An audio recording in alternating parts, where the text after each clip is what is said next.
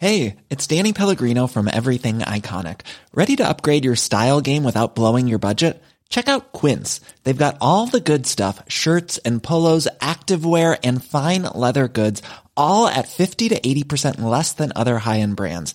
And the best part? They're all about safe, ethical and responsible manufacturing. Get that luxury vibe without the luxury price tag.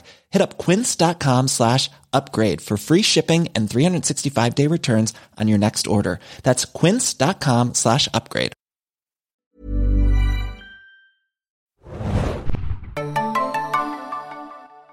Herzlich willkommen, liebe Serienjunkies, zu einer neuen Ausgabe des Serienjunkies Podcasts. Mein Name ist Hanna und heute sprechen wir im vierten und letzten Jahresrückblick über die deutschen Serien, die besten deutschen Serien 2022. Und ich habe dafür unsere, ja, deutsche Serienexpertin Lorin mit dabei. Moin, Lorin. Hallo. Hey, wie schön. Ich glaube, wir machen relativ selten zusammen Podcasts. Deswegen freut es mich wahnsinnig, dass wir heute zusammen sprechen. Lorin, kannst du so ganz grob vielleicht einschätzen, wie du das deutsche Serienjahr 2022 empfunden hast? Fandst du, das war ein gutes Jahr oder eher so? Meh? Ja, wir sprechen ja eigentlich immer nur zusammen, wenn wir über die deutschen Serien sprechen. Ich erinnere mich, letztes Jahr haben wir das nämlich auch bei dem Rückblick gemacht. Da war es gar nicht geplant und dann hat es sich äh, so ergeben gehabt. Und da habe ich eben so drüber nachgedacht und da muss ich sagen, da war ich doch begeisterter. Also dieses Jahr die Sachen, die angekündigt waren, auf die habe ich mich nicht so sehr gefreut wie letztes Jahr. Und jetzt im Nachhinein ist es mir fast ein bisschen schwer gefallen, so eine Top 3 rauszusuchen. Letztes Jahr war das so ein Selbstläufer, da konnte ich mich gar nicht entscheiden. Und dieses Jahr war, musste ich so ein bisschen gucken, was sich wirklich gelohnt hat. Also hm, es war schon einiges dabei, aber nicht so richtig herausstechendes. Kannst du denn noch mal sagen, was deine Top 3 letztes Jahr waren? Ich erinnere mich da gar nicht mehr dran, sorry.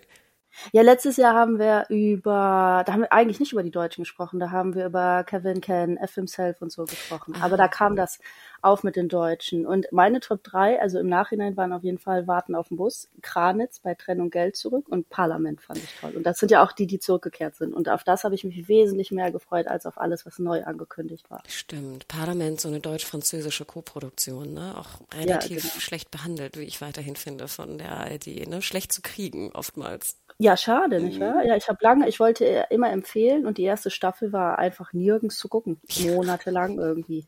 Auch kurz vor der zweiten, also ja, ein bisschen schade. Ne? Mm, Genau. Ich sage immer Parlement. Ich weiß immer nicht.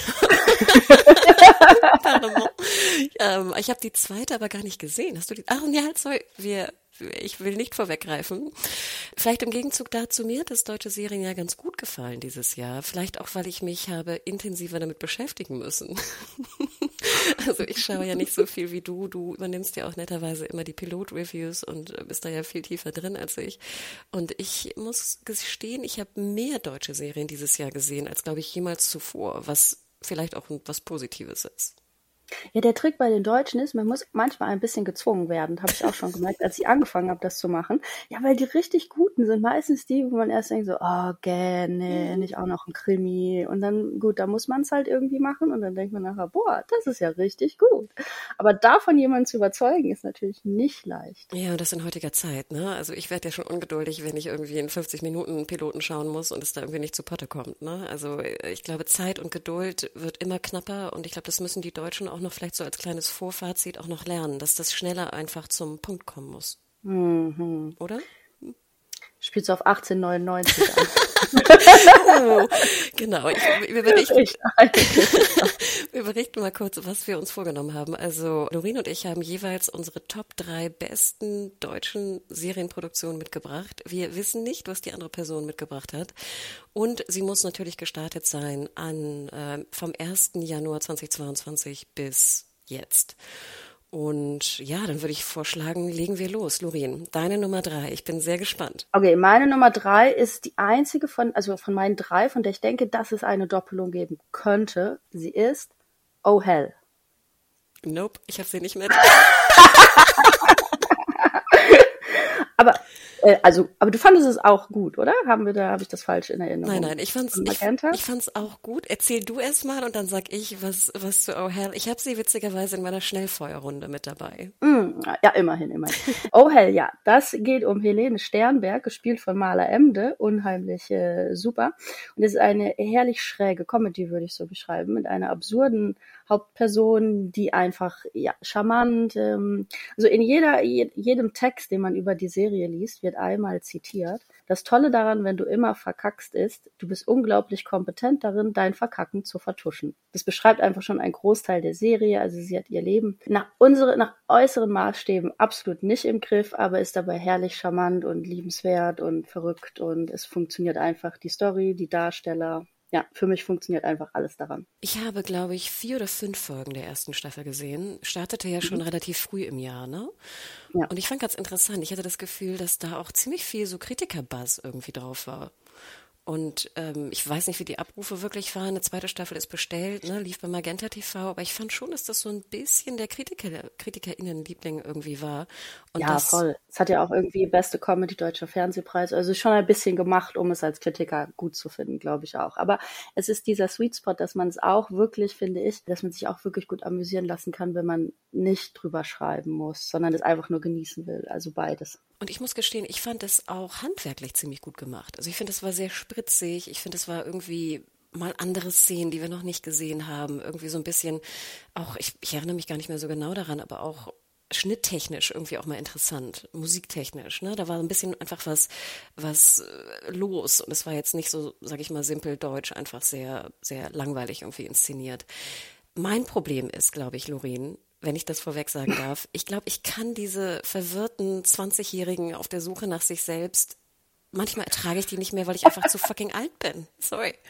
Und ich, Wirklich, das glaube ich mittlerweile. Und ich meine, das kann ja auch sehr gut sein. Und ich merke manchmal, dass ich diese, diese verpeilte 20-Jährigen, wo ich immer denke, ihr habt doch alles, weißt du, ihr, ihr geht's ja auch wirklich relativ mhm. gut, weißt du, sie kommt ja auch, sie hat ja auch keine Geldprobleme oder irgendwas, weißt du, so, manchmal, ich ertrage das manchmal nicht mehr. Mhm, das stimmt. Ich habe es so gar nicht gesehen, sondern ich habe es als so ein bisschen äh, wie eine britische Comedy geguckt. Ich meine das als, als Kompliment. Ich mag ja die britischen Sachen sehr, sehr gerne. Und da hat nämlich ZDF dieses Jahr was gehabt, Ruby, das ist von der britischen Comedy ja adaptiert worden. Und das funktioniert, und dies, äh, dies, ja, wie alt ist denn die, wie alt soll die denn sein? Die arbeitet in einer Bank, die Hauptfigur, und ist auch so ein bisschen äh, verrückt und ähm, ja, hat eine Popcornmaschine in ihrem Büro und solche Sachen.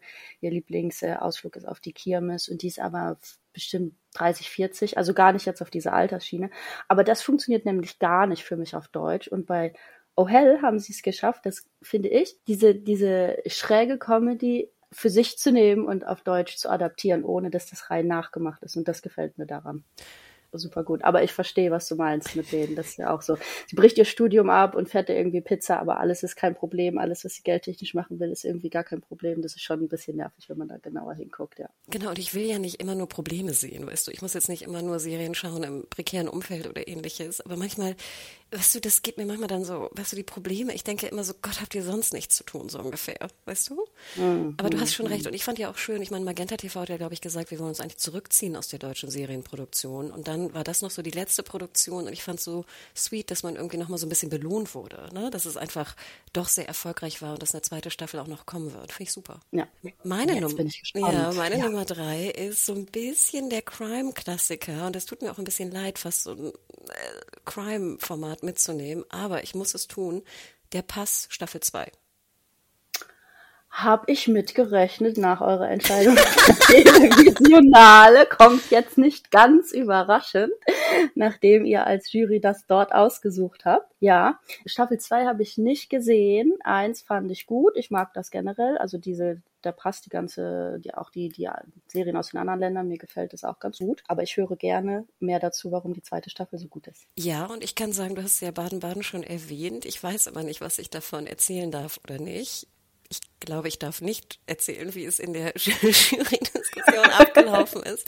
Aber ich glaube, es ist ja kein Geheimnis, weil ich das ja auch jahrelang immer gesagt habe. Ich bin kein Crime-Gucker und auf gar keinen Fall Crime Deutschland gucker. Und ich bin auch echt genervt davon, dass irgendwie wir Deutschen immer nur Crime gucken. Und deswegen glaube ich, mache ich hiermit relativ deutlich, dass es nicht unbedingt mein Wunsch war oder meine, mein Kandidat, nennen wir es mal so. Ich muss aber gestehen, dass mir die zweite Staffel sehr, sehr gut gefallen hat und sehr viel besser als die erste. Weil ich immer so ein Problem hatte mit der weiblichen Rolle von Julia Jentsch in der ersten Staffel. Mhm. Und ich finde, das haben sie sehr, sehr gut gelöst in der zweiten. Sehr viel besser als in der ersten, meiner Meinung nach. Eine dritte Ermittlerin äh, ist da, also eine zweite Ermittlerin, aber eine dritte Person im Ermittlerteam kommt auch mit vor. Und ganz ehrlich, Lori, was ich wirklich toll finde an der Pass, die Kamera. Ich habe den Kameramann extra rausgesucht, weil ich dachte, irgendwie Kamera, Männer und Frauen kriegen irgendwie zu wenig Liebe. Philipp Peschlow heißt der gute Mann.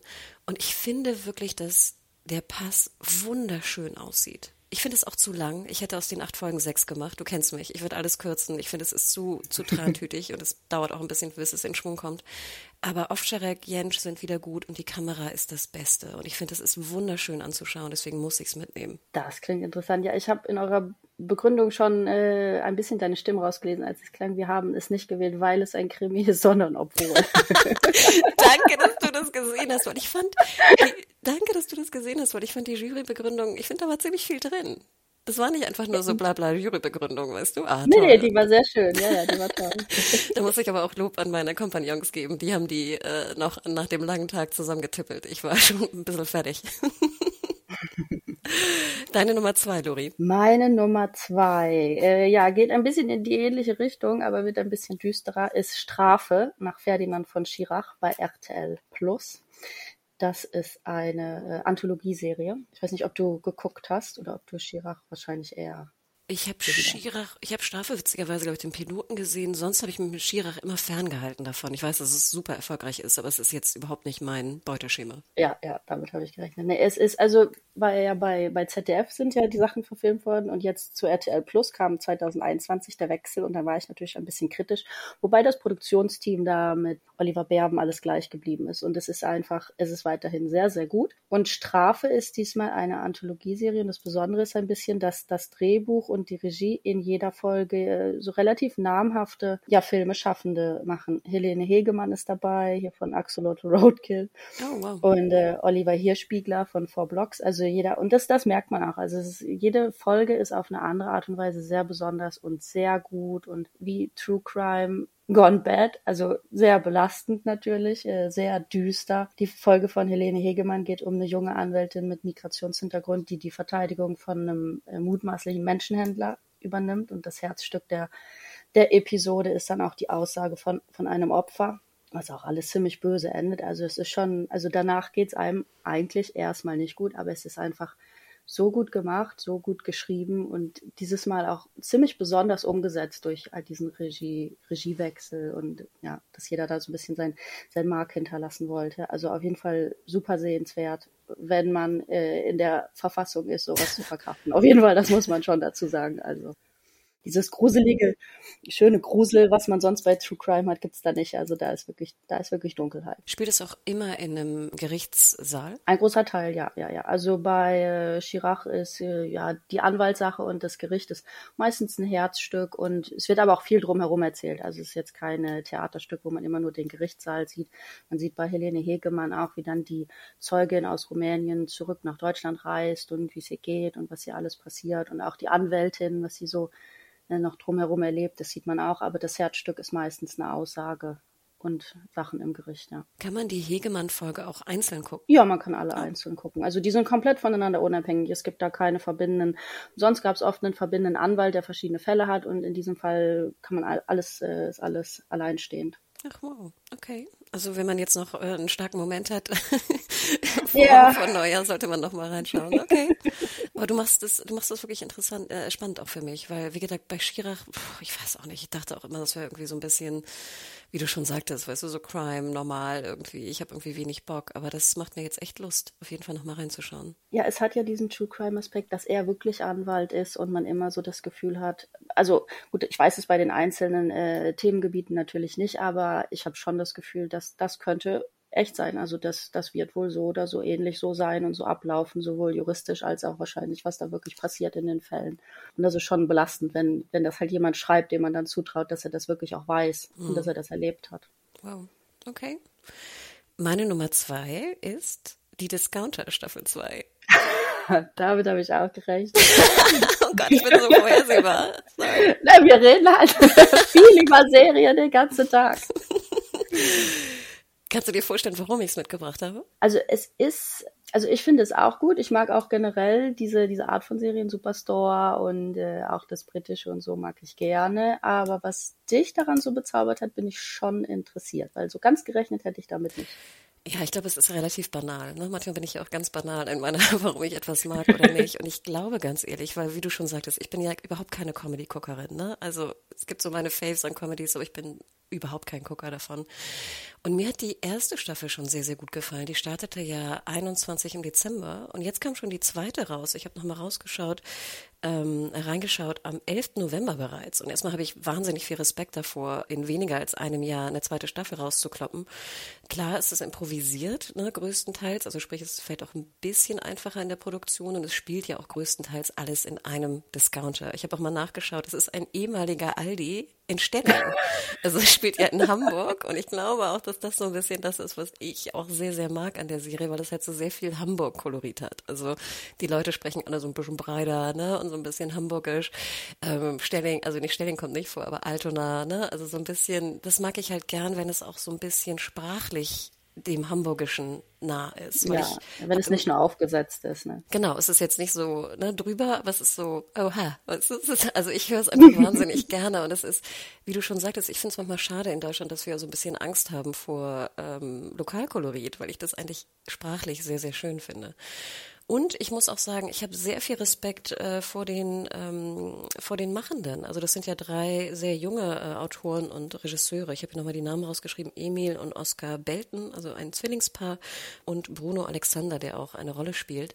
Und ich finde es irgendwie geil, dass wir mittlerweile auch eine Serie haben, eine Comedy-Serie, die glaube ich auch sehr erfolgreich ist bei Prime, die von so Anfang 20-Jährigen umgesetzt wird. Und das freut mich so in der Branche. Mm, das ist wirklich besonders, ja. Und ich fand jetzt die zweite Staffel einen Tick schwächer als die erste.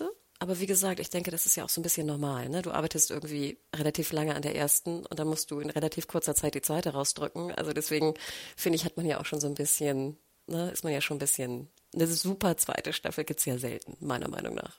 Ja, und dann ist die Erwartungshaltung so hoch. Also das hatte ich jetzt bei Parlament. Man freut sich schon die ganze Zeit. Und ich meine, das müssen die erstmal erfüllen, dass, äh, dass das nicht einen kleinen Knick gibt. Total. Und jetzt der Pass, ich glaube, 19 startete ja die erste und jetzt drei Jahre später die zweite. Also klar, ist auch ne, Corona und Co. ist ja auch noch dazwischen passiert, aber und auch immer noch. Aber äh, ne, also ich habe jetzt in elf Monaten eine zweite Staffel rauszuhauen. Puh, also den Druck möchte ich mir gar nicht vorstellen. Aber ja, ja. ihr könnt gerne noch mal reinschauen, wenn ihr so Improv-Comedy mögt. Wie gesagt, ich finde das relativ witzig. Manches auch ein bisschen grenzwertig, aber ich weiß auch nicht, ich habe da irgendwie ein großes Herz für die Discounter. Und ich hätte gern so ein bisschen Merch von die Discounter. Weißt du, so ein T-Shirt mit hier Kolinski oder wie auch immer es heißt. Aber ja. Deine Nummer eins, Lori. Meine Nummer eins habe ich erst lange übersehen, als sie rauskam. Und zwar ist es die SWR-Serie, die es jetzt in der ARD-Mediathek zu sehen gibt. Höllgrund. What? ja, das ist meistens die Reaktion. ja, es klingt erstmal ein bisschen wie eine typische Krimiserie aus dem Schwarzwald und man denkt schon so, oh, Gan von ARD produziert. Aber es ist richtig gut, auch wenn es schon genau diesen Fehler hat, den du am Anfang erwähnt hast, dass es ein bisschen Zeit braucht, um einem ans Herz zu wachsen. Also ich ähm, habe es nebenbei laufen lassen und dann, dann guckt man ja automatisch weiter und dann erst bei der zweiten Folge, wo ich ja vielleicht gar nicht hingekommen wäre, wenn ich äh, das nicht nebenbei laufen lassen, dachte ich so, hey, das ist richtig gut. Es geht um einen Landarzt im tiefen Schwarzwald, der stirbt und die junge Polizistin, die auch so ein bisschen seine Vertraute war, die glaubt nicht, dass das jetzt ein Selbstmord war und fängt da an zu ermitteln. Dann kommt ein hübscher neuer Landarzt, dargestellt von August Wittgenstein. Der hat natürlich auch ein düsteres Geheimnis dabei und nach und nach fallen da alle Fassaden und es wird alles absurd, aber auf eine schöne, clevere, Art von Leuten, die die Provinz kennen, also, äh, aber nicht von oben herab behandeln, sondern einfach ein bisschen mit den Klischees spielen und wirklich, wirklich schlau machen. Also wirklich äh, interessant und sehr erstklassig besetzt. Also neben August Wittgenstein ist noch Heiner Lauterbach zum Beispiel dabei. Der spielt den zwar am Anfang getöteten Arzt, der aber immer wieder in Visionen der jüngeren Polizistin erscheint. Und ja, das kann man also wirklich mal machen, denkt man erst nicht, aber in der ARD-Mediathek findet man auch tiefer noch ein paar Sachen, die sich echt lohnen. Aber Wahnsinn, Lori, dass du drei Crime-Geschichten mitbringst, oder? Ja. Oh, hell ja, aber nicht. Ah, nee, ist schon zwei. Ja, aber. das stimmt. Ja, eine, ja, ja, ich mag Crime an und für sich ganz gerne, wenn es ein bisschen was Besonderes hat und gut gemacht ist. Und in diesen beiden Fällen war für mich jetzt Strafe, also Schirach ist immer besonders, weil es ganz anders ist als die anderen Sachen, weil es wirklich, wirklich irgendwie was Ernstes trifft. Und Höllgrund ist einfach, ja, es ist, also es passiert auch ein Crime-Fall, aber es ist eigentlich bezaubernder wegen den Figuren meistens Ach bei so. den, bei dieser Art von äh, Serien. Also es interessiert mich jetzt weniger, wer da wen umgebracht hat, sondern einfach, es ist einfach so herrlich, wie sie da dieses Schwarzwalddorf sezieren, äh, clever und humorvoll. Ich finde, der Höllgrund klingt für mich so ein bisschen wie der Höllenschlund von Buffy. Ja, also die Titel bei Deutschen, das ist auch ein echtes Problem, muss man mal sagen. Manchmal ist man schon raus, wenn man nur den Titel gehört hat. Und das haben die meistens gar nicht verdient, die armen Serien. Also da müssen, müssen die noch ein bisschen dazulernen, habe ich manchmal das Gefühl. Meine Nummer eins hat leider auch ein großes Titelproblem, meiner Meinung nach. Und zwar habe ich mitgebracht als Nummer eins. There's never been a faster or easier way to start your weight loss journey than with PlushCare. PlushCare accepts most insurance plans and gives you online access to board-certified physicians who can prescribe FDA-approved weight loss medications like Wigovi and Zepbound for those who qualify. Take charge of your health and speak with a board-certified physician about a weight loss plan that's right for you. Get started today at plushcare.com slash weight loss. That's plushcare.com slash weight loss. plushcare.com slash weight loss. It's safe. Safe. Das ist eine gute Nummer eins. Ja, das habe ich auch geguckt. Aber das ist, der Titel ist auch wirklich sehr, sehr irreführend. Ich wollte Ja. gerade sagen, denn es Fand geht, auch, es geht um, um Therapie eigentlich und Therapie von, von Kindern und Jugendlichen. Und das ist so ein bisschen, kam jetzt erst vor kurzem raus. Also ZDF-Neo-Serie sind 40 Minuten und startete, glaube ich, erst im Oktober, ne? Ende Oktober sogar, von Mhm. Caroline Link. Und es ist eigentlich so ein bisschen, ich finde, es ist eigentlich das deutsche In Treatment. Ich weiß nicht, ob du damals In Treatment HBO gesehen Ja, hast. ja, oder, ja, ja. Ne, die französische, das Remake kam jetzt ja auch, ich glaube letztes Jahr oder so, wo ich nie so reingekommen bin. Aber ja, wir haben sozusagen zwei Psychologen, äh, eine Frau, einen Mann. Ähm, sie mag ich auch unheimlich gern. Judith Bohle ist sie und Carlo, Carlo Lubeck ist er.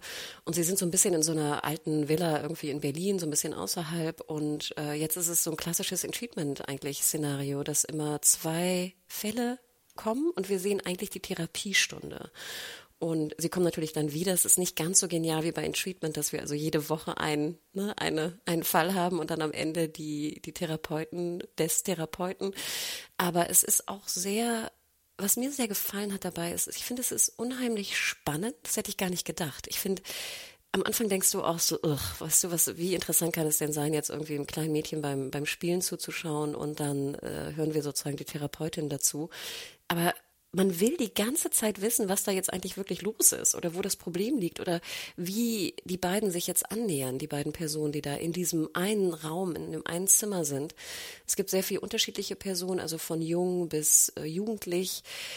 Ich finde es super spannend. Ich finde es auch sehr schön geschnitten, sehr schön gefilmt und ganz ehrlich, ich finde die, die jugendlichen Darstellenden spielen fantastisch. Ja, das fand ich auch. Und ich habe lange rumgesucht, weil ich wissen wollte, wie sehr die sich damit beschäftigt haben und wie sehr man davon ausgehen kann, dass da jetzt Fachwissen hintersteckt. Und da haben die Macher sich wirklich nach allem, was man nachlesen könnte, sehr viel Mühe gegeben. Also das, äh, das ist relativ fundiert, was wir da sehen. Und das ist ja wirklich äh, das Spannende, finde ich auch daran. Also das ja ein bisschen wie bei Chirac, ne? Das ist so eine, dass es so in die Wirklichkeit übergreift und manchmal auch wirklich un, ungute Gefühle hinterlässt, ne? Manchmal manchmal einen richtig mitnehmen kann dann. Total. Es gibt mir aber auch sehr viel Hoffnung, dass Therapie auch irgendwie sinnvoll ist. Nicht, dass ich daran gezweifelt hätte, aber ich finde, es ist auch sehr erbauend manchmal. Ja, man sieht schön, dass es darauf ankommt, auch viel, was der Therapeut, wie er in dem Moment einfach reagiert. Also das ist einfach, äh, das Fachwissen natürlich ist auch super wichtig, aber einfach, wenn, wenn die da anfangen, zwischendurch machen sie da ja Kakao und weiß ich Mhm, nicht was. Also die. Kinder können da ja alles machen. Und dann, genau, also das ist ja Wahnsinn, wie man da, wie wichtig da jede kleine Reaktion ist und wie der, wie der Charakter des Therapeuten da auch so signifikant mit reinspielt. Also das fand ich auch ganz faszinierend. Genau, da ist auch ein sehr schönes in der Mediathek ist sozusagen am Ende auch noch ein Interview mit Caroline Link und ähm, da erzählt sie auch nochmal zu dem Prozess, genau, dass es auch äh, von Therapeuten und Therapeutinnen irgendwie nochmal nachgelesen wurde und korrigiert wurde und sowas inhaltlich und fachlich vor allem.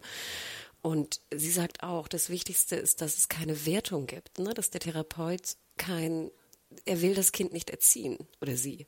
Ne? Und dass, mhm. dass die Wertung eigentlich zu Hause permanent stattfindet und dass es dann so wichtig ist, in diesem freien Raum einfach auch, man kann was sagen, was vielleicht sehr hart ist, aber es wird nicht bewertet. Ja. Also das, ja, es hat mich ziemlich umgehauen, ehrlich gesagt. Also Safe, aber wie gesagt, der Titel, ganz ehrlich, wie viele Safe-Serien kennen wir schon? Ja, also das ist wirklich sehr, sehr ungeschickt, muss man schon sagen. Das habe ich auch gedacht. Man erwartet was völlig anderes und dann, also ja, das, äh, das hätte man auf jeden Fall besser machen können und besser vermarkten können. Ja, und auch die Schade. Kacheln. Ne? Ich finde ja auch immer, die Kacheln sind sehr, sehr wichtig. Also welches Bild wähle ich in der Mediathek? Und also wie gesagt, es tut mir wirklich leid, wenn ihr da nicht reingeschaut habt, schaut wirklich mal rein. Ich finde, es ist wirklich sehr, sehr gut äh, geschrieben, auch toll gespielt, finde ich. Ich finde, es wirkt sehr authentisch irgendwie. Nicht so wie bei vielen deutschen Serien so sehr auswendig gelernt und Co. Also klar, es ist natürlich auswendig gelernt, aber du weißt, was ich meine. Und es ist wirklich ein Blick, finde ich, wert. Also Toll. Es spielt schön da in unser Fazit von letztem Jahr rein. Und zwar das, was die Deutschen sehr gut machen, sind diese Art Kammerspiele, weil wen, wenig oder vergleichbar weniger Budget als jetzt bei den Amerikanern da ist für spektakuläre Kulissen, sondern einfach sich konzentrieren auf gute Darsteller und eine starke Story, ein gutes Drehbuch. Und das ist ja safe quasi in, äh, ja, in Essenz. Stimmt. Es geht so, also soweit wie ich gesehen habe, spielt es sich, glaube ich, fast ausschließlich in diesen Räumen dort ab weiß gar nicht, ob die jemals rausgehen. Doch, doch, du siehst einmal jetzt, also ein paar Mal siehst du irgendwie, wie sie mit ihrem Vater, ich weiß nicht, ähm, Aha, hier stimmt, in, im, ja. wie heißt es, im Tiergarten sitzt. ist auch ganz schön, so ein bisschen Berlin, Berlin-Charme drumherum, aber du hast recht, es, sie hätten es, glaube ich, komplett 100 Prozent nur in einem Zimmer oder zwei Räumen spielen können. Ja. ja, und das, das machen die Deutschen wirklich, äh, ja, das haben sie, das fand ich bei Kranitz schon gut. Das ist ja mhm. auch ein bisschen ähnlich angelegt und da ist ja jeder, also lustig natürlich, aber jeder Fall, jede, jede Episode auch ein neuer Therapiefall. Und äh, das da haben sie sich anscheinend drauf besonnen, dass sie, vielleicht haben sie uns gehört und sich gedacht, ja, machen wir davon mehr. Hat auf jeden Fall gut funktioniert, fand ich auch sehr stark. Wir hatten jetzt schon einmal Amazon Prime erwähnt. Netflix hatte ja auch drei sehr erfolgreiche Serien dieses Jahr. Ich habe mal so ein bisschen rausgesucht und habe mir auch die Abrufzahlen mal angeschaut jetzt in den letzten Wochen und Monaten. Ich hatte hier so als drei sehr erfolgreiche deutsche Produktionen, habe ich Cleo, Die Kaiserin und 1899 aufgeschrieben. Warum hast du die, also hast du die drei gesehen und warum hast du sie nicht mit reingenommen? Ich habe alle drei gesehen. Ich habe Cleo, also ein Mittelding. Ich bin schon glücklich mit meiner Top 3. Ich hatte aber die Hoffnung, dass du Cleo drin hast.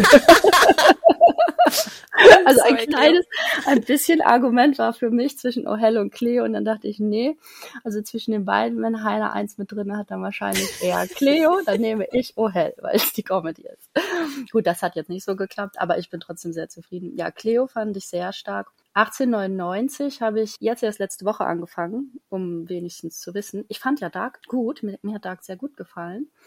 Aber 1899 habe ich das Gefühl, funktioniert auf dem Papier besser. Also die Idee finde ich ganz interessant mit diesem Schiff, aber das, was dann nachher kommt, was man wirklich sieht, ist mehr so ein bisschen so, ja, ach, okay, passiert jetzt noch was. Ging mir aber ähnlich. Ich kann auch diese Dialoge nicht ertragen. Ich kann es manchmal nicht. Ja, ich dachte, weißt du, was bei Dark ja sehr schön war, war einfach äh, von Anfang an hat man sich interessiert, was diese Figuren machen, also diese Familien, das war so gut dargestellt, Jördis Triebel und so, das hat mir sofort gefallen. Und bei dem Schiff, da, ja, vielleicht braucht es ein bisschen länger. Ich bin jetzt, glaube ich, bei Anfang der dritten Episode. Also ich gebe noch ein bisschen, es ist schon nicht uninteressant.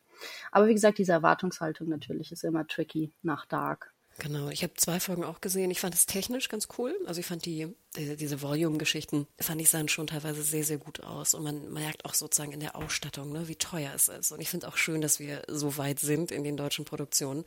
Ich muss gestehen, mir hat die Kaiserin ganz gut gefallen. Und wir können ja fast behaupten, dass es so eine Art Sissy-Boom irgendwie gibt seit ein paar Monaten, ne? auch mit Sissy irgendwie von RTL, was ich nicht besonders gelungen fand. Ich habe auch nicht in die zweite jetzt reingeschaut. Aber die Kaiserin, ja, hat auch seine Probleme, klar. Aber ich mochte die Kaiserin, äh, also die Mutter von, was ist das, Franz? Die Schauspielerin mochte ich wahnsinnig gern und auch die andere Mutter. Also ich hätte fast am liebsten eine Sissy-Serie gesehen, wo es halt um die Mütter geht, wie die irgendwie damit umgehen. Und ich fand es bisschen schade, ja. dass wir immer das aus der Sicht von, von Sissy und Franz sehen, wo ich immer denke, who cares? Aber ich fand ja, und die beiden haben nicht so viel Chemie. Und dann, ah, ich erinnere mich in der Pilotepisode, als sie sich kennenlernen und dann sieht man die beiden Mütter, wie sie da vorgehen und quatschen. Und dann dachte ich auch, ja, bleib, bleib bei denen. Fahrt damit weiter mit der Kamera. Warum geht ihr denn jetzt zu dem Liebespaar? Das interessiert doch kein Menschen. Ja, das ist wirklich schade. Ja, ich fand's auch. Hm. Oh Gott, was ist mit ihrer Zofe? Was ist mit ihrem Schweden? Ich wollte so viel mehr von dieser Person wissen. Wir brauchen einen Spin-off, sehr ja. dringend. Wirklich, wirklich. Vielleicht so als Flop würde ich fast bei den deutschen Produktionen Barbarians Staffel 2 sehen. Ich finde, es ging ganz schön unter. Ich fand die erste ja auch schon grauenhaft. Ich habe es nie so ganz verstanden, warum die so viele Abrufe international auch geschaffen hat und glaube, das war eher so ein bisschen, ich weiß nicht, nicht Hate-Watching ist übertrieben, da will ich bei Barry jetzt auch nicht zu nahe treten, aber ich fand die zweite ging komplett unter und ich habe mir jetzt die Abrufe angeschaut, ich glaube, es waren irgendwie so 35 Millionen oder so, kumulierte Stunden. Äh, mh, ja, mh. Du Barbarians-Fan? Ja, nee, gar nicht. ich war mir vorbeigegangen, da äh, da habe ich nichts nix mit zu sagen am Hut groß. Dann würde ich sagen, kommen wir zur Schnellfeuerrunde. Hast du noch was auf dem Zettel, was wir noch nicht erwähnt haben? Ich habe noch was, was auch komplett untergeht, und zwar Hübsches Gesicht von RTL Plus. Also das ist die Gewinnerin des Storyteller-Wettbewerbs, wo auch junge Nachwuchstalente mitgefördert werden sollen. Und das ist die Nachwuchsautorin Eileen Kockler und die Nachwuchsregisseurin Antonia Leila Schmidt. Und die erzählen von einer Plus-Size-Frau, ist schon ein bisschen absurd, die quasi von ihrem Freund in ein Fettcamp getrickst wird, wo sie dann sich optimieren soll und alles. Und das klingt jetzt auch eher so ein bisschen mäh, aber es ist richtig lustig gut gemacht. Also da schreiben auch zwei, oder auf jeden Fall die Autorin schreibt, wovon ähm, quasi aus einer Welt, wo sie sich auskennt. Und das macht sie mit, mit einem sehr scharfen, humorvollen Blick. Also richtig schön. Und auch besonders, wenn man bedenkt, wie jung die beiden ja sind. Ach Wahnsinn. Ich war Weihnachten jetzt bei, mein, bei meiner Mutter und sie erzählte mir, glaube ich, von der Serie, weil sie darüber in der Brigitte gelesen hat. Tatsache. Ich glaube. Das hätte ich jetzt nicht erwartet. Ja, doch, nee, und ganz ehrlich, also sie, sie erzählt oft von der Brigitte und ich dachte mir so, huch, okay. das ist jetzt vielleicht nicht die Zeitschrift, die ich lesen würde, aber ja, okay. Ich habe es auf der Liste nämlich. Interesting. Ja, also in dem Fall würde ich sagen, jede, äh, jede Aufmerksamkeit hat die Serie verdient. Von der Brigitte ist, auch gut. Hauptsache jemand guckt rein. Weil das Schade bei den RTL Plus Serien, finde ich, ist ja auch von letztem Jahr, da waren ein paar gute dabei. Und die gehen immer so ein bisschen unter. Und ich meine, das ist ja vielleicht wahrscheinlich auch der Zugang. Also Netflix ist ja viel, viel verbreiteter oder Amazon Plus und dann wenn es dann keiner sieht, dann kriegst du natürlich keine Abrufe, obwohl es ja gut ist. Ja, ich glaube, es ist auch so ein bisschen, also ich, ich finde, RTL Plus hat auch echt viel getan jetzt im fiktionalen Serienbereich, aber leider habe ich das Gefühl, dass RTL immer noch so diese, diese Trash-Konnotation hat und wenn man sich die Abrufe auch anschaut in den Charts, wird halt auch viel Trash konsumiert. Und manchmal habe ich das Gefühl, RTL will so ein bisschen mehr Anspruch und mehr fiktionale Serienproduktion da reintun. Ne? Die zensieren ja auch wahnsinnig viel von HBO Max, aber man kommt nicht weg aus diesem Trash-Schmuddel, weil wir in Anführungsstrichen, die es nicht gucken, immer denken, was finden wir denn bei RTL? Ja, das ist wirklich so. Also der König von Palma fand ich zum Beispiel überraschend gut und das ist ja der Standard. Man liest es, RTL macht eine Serie über den König von Palma und man denkt, okay, ich weiß total Bescheid, muss ich nicht reingucken, nix für mich. Aber das ist es gar nicht. Aber ja, gut, wie will man das rüberbringen? Ne? Da ähm, da haben sie ein echtes Problem leider gerade. Das stimmt. Mhm. Also die guten Sachen gehen da echt unter, unter den Vorurteilen eigentlich der Leute. Ja, eine Lanze möchte ich noch brechen, die mhm. leider im Dezember letztes Jahr startete. Aber ich finde ja immer Dezember-Serien, gerade so Ende Dezember-Serien, haben es immer so schwer, sich dann noch irgendwie irgendwelche Top-Listen reinzumogeln und sind dann irgendwie auch vergessen. Ich mochte ja sehr gern auch Legal Affairs. Ich weiß nicht, ob du da reingeschaut hattest, ARD, Degeto. Ich habe reingeguckt, ich habe reingeguckt, ja. Und es ist so ein bisschen, finde ich, das deutsche Good Wife bisschen anders. Das ist das mit Lavinia Wilson, wo mhm. die ne, dieses Team haben. Ah ja, ja, das war wirklich gut. Das fand ich auch gut. Und ich meine, Legal Affairs ist auch jetzt bei Netflix auch ein bisschen untergegangen, weil es irgendwo mal reingedroppt wurde. Aber ich finde, also wenn man noch mal so ein bisschen schauen, so ein bisschen auch so eine Anwaltsserie will, auch so ein bisschen Berlin, hat auch so ein bisschen mit, ähm, das ist so ein bisschen so eine Mischung aus, wie hieß noch mal hier die äh, Washington-Serie, ähm, mit Frau Pope, wo sie immer in weiß Scandal. Scandal, genau. Ich finde, das ist so eine Mischung aus Good Wife und Scandal. Und ich, also wie gesagt, wenn das mal, wenn man Lust hat, ähm, ich finde es auch in regietechnisch interessant. Manche Stories, finde ich, hätte man auch ein bisschen besser und kompakter irgendwie schreiben können.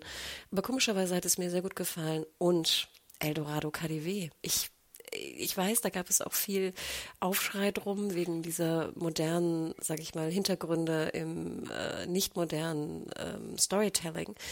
Ich fand es aber wirklich interessant und sehr mutig und sehr innovativ. Und das ging auch ein bisschen unter, ist gerade leider auch nicht mehr in der Mediathek. Aber wenn man die Möglichkeit hat, da nochmal reinzuschauen, ich fand es echt, ich habe lange drüber nachgedacht. Ich fand es auch gut, aber es geht für mich alleine ein bisschen unter, weil es war ja irgendwie eine von drei oder vier deutschen Kaufhausserien aus der Vergangenheit. und irgendwann verschwimmt alles und dann denkt man, ach so, naja gut, hier habe ich aus der Träume reingeguckt, nee, ist nicht so gut, muss ich die anderen auch nicht mehr sehen. Aber Eldorado KDW war in der Tat eigentlich was anderes. Also natürlich ging es auch um das KDW, aber es war äh, die stärkste der Serien, fand ich auch. Aber das ist auch wieder dann, ja, das muss man erstmal rausfinden. Ne? Da muss man erstmal wissen, welche von diesen Kaufhausserien sich da am meisten lohnt und welche, welche was bedient. Total. Angeblich waren die Abrufe wohl sehr gut in der Mediathek und das freut mich dann irgendwie auch. Ja. Denn ich habe nochmal kurz die Zahlen rausgesucht, also die Charts. Ich glaube, die WDL hatte da mal so eine Liste gemacht jetzt, äh, was die erfolgreichsten Serien waren im linearen TV. Ach, und das liest sich wieder, ne, wie der Bergdoktor und Co. Ähm, ja, also ich, hm, natürlich, wenn wir uns da die werberelevante Zielgruppe auch anschauen, äh, bis zu den 49-Jährigen sieht das natürlich sehr traurig aus. Aber ja, ich glaube, es ist äh, hm, ja das Übliche ne, in Deutschland. Ja, ist halt das, was anscheinend am meisten funktioniert. Ne? Umso schöner, dass es doch immer noch so kleine Perlen durch die Mediathek gibt. Jetzt immer viel. Also es werden ja mehr, finde ich. Vor ein paar Jahren war das ja noch ein bisschen mehr wüstig. Jetzt gibt es ja schon einiges. Wenn man sich da durchklickt, findet man ja ordentlich was. Ich wollte gerade sagen, und ich glaube, das ist ja auch so der Anspruch, ne? dass man, ich glaube, die Mediatheken wollen nicht mehr nur die Abspielstation sein, wo du etwas verpasst hast, sondern du sollst, glaube ich, eigentlich reingehen und dann was finden, was du schauen willst. Ja, total. Viele Sachen werden ja jetzt mit Blick auf die Mediatheken produziert und werden dann irgendwie in einer Dienstagnacht hintereinander durchgespielt, weil es irgendwie auch noch laufen muss. Aber eigentlich merkt man schon, dass sie natürlich den, den Hauptaugenmerk auf die Mediatheken verlegen. Ja, ich warte noch darauf, dass sie jetzt Arte Plus, ZDF Plus, also dass die Umbenennung in Plus noch stattfindet, statt Me äh, Mediathek. Ja, jetzt ist es einfach irgendwie eins, aber man merkt es gar nicht so richtig. Ne? Man klickt sich so äh, durch, was ja auch schon eigentlich ganz praktisch ist, aber das wäre noch ganz gut, wenn da vielleicht, vielleicht kommt dann auch ein neues Image damit mhm. einher, wenn man das so ein bisschen entstauben könnte. Wir sind gespannt. Lori, Parlament hast du gar nicht erwähnt, zweite Staffel. War sie besser als die erste? Nein. oh no. Leider nicht, aber wie gesagt, ich kann nicht ganz rausdividieren, ob es nicht vielleicht ist, weil ich die erste so unheimlich gut mm. fand. Und dann äh, denkt man ja, jetzt müssen die da, weiß ich nicht, was liefern. Und eigentlich war es dann dasselbe, aber das fällt, fühlt sich dann natürlich nicht wie ein Aufstieg an. Also es war weiterhin gut, ich habe es auch gerne geguckt. Nee, ich habe nur ähm, neue ausgewählt für die Liste jetzt. Also ich habe nur welche, die mit einer ersten Staffel in 2022 starten so. würden. Ich glaube, sonst hätte ich Kranitz mit reingenommen. Das war wirklich gut. Ah, ich habe die zweite also, gar nicht gesehen. Die erste hat mir auch gut gefallen. Ja, also das hat sich noch gesteigert, finde ich. Die haben bei der ersten hatte man so ein bisschen das Gefühl, ne, das ist jetzt so eine Corona-Serie, da ist, wird ist wenig, äh, sind wenig, möglichst wenig Leute involviert und jetzt machen wir mal irgendwas. Und dann in der zweiten haben sie richtig irgendwie ihre Stimme gefunden, hatte ich das Gefühl. Ach, wie schön. Ich glaube, wir haben's. Wenn euch eine deutsche Serie besonders gefallen hat, dann schreibt uns das gerne an podcast.serienjunkies.de. Wir sind auch gespannt, ob wir da irgendwas übersehen haben oder wie gesagt, ihr da kompletter Fan von etwas seid. Und Lori, wo kann man dir noch folgen in Social Media? Mir kann man folgen am besten auf Instagram und da heiße ich Lori Renn. Ich bin at MediaHore auf Instagram und at Hannah Huge auf Twitter. Und dann wünschen wir ja einen guten Rutsch und wir hören uns in 2023 wieder. Ciao, ciao. Tschüss.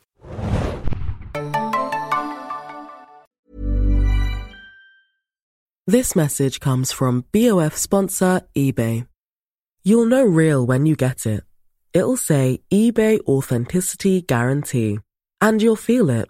Maybe it's a head turning handbag, a watch that says it all, jewelry that makes you look like the gem, or sneakers and streetwear so fresh every step feels fly.